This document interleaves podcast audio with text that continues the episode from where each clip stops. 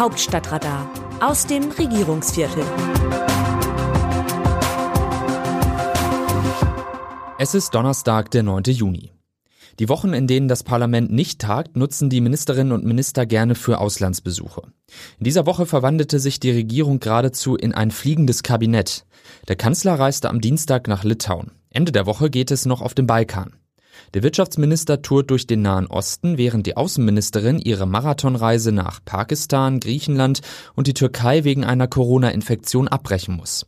Bei einem Mittagessen stellte sie fest, dass sie nichts mehr schmeckte. Dann war der Test positiv.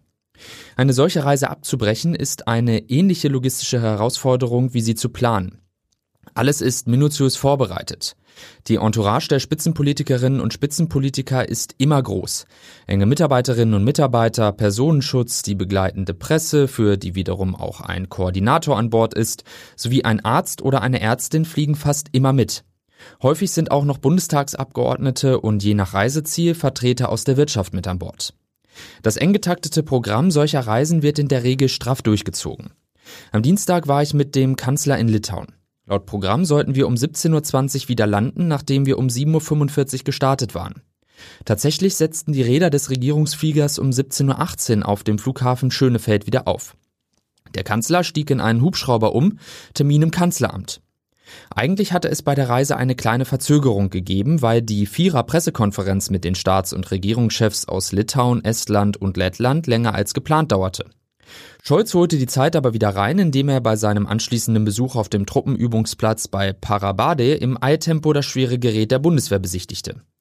Falls Sie sich mal gefragt haben sollten, welchen journalistischen Mehrwert es hat, einem Kanzler beim Absolvieren seines straffen Programms zuzuschauen, dann gibt es auf solchen Reisen tatsächlich immer wieder Momente, in denen ich mich das auch frage. Insbesondere, wenn ich dafür um 4.30 Uhr aufgestanden bin, ohne Frühstück und Mittagessen mit Laptop auf dem Schoß in einem schaukelnden Minibus sitze und auf dem Weg zum Flughafen noch 30 Minuten Zeit habe, einen Bericht fertig zu schreiben.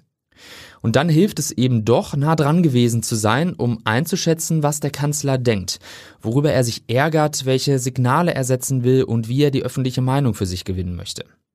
Es sind oft kleine Gesten, Nebensätze, ein kurzer Moment der fehlenden Kontrolle, die helfen, das Puzzle zusammenzusetzen.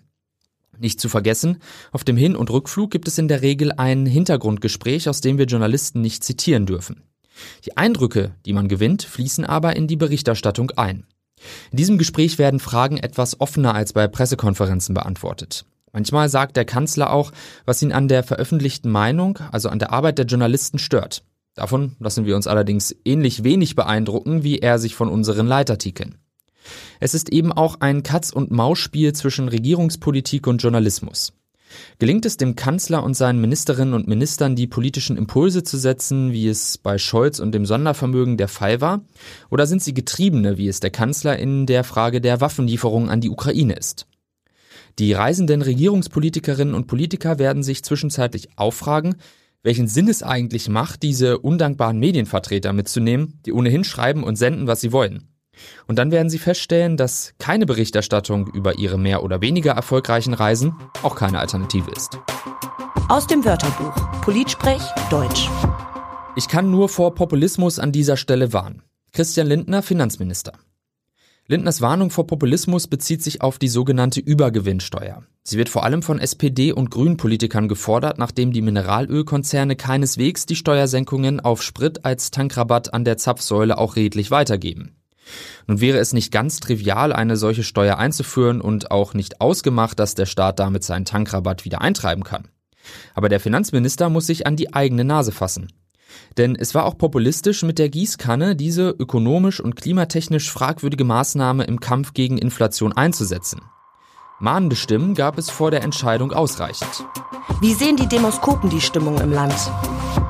Die Wählergunst ist flüchtig wie ein scheues Reh, das muss gerade die Union erfahren. Nach ihrem Stimmungshoch infolge der Landtagswahlen in Schleswig-Holstein und Nordrhein-Westfalen büßt die Union nach der aktuellen Umfrage des Meinungsforschungsinstituts Forsa zwei Prozentpunkte ein.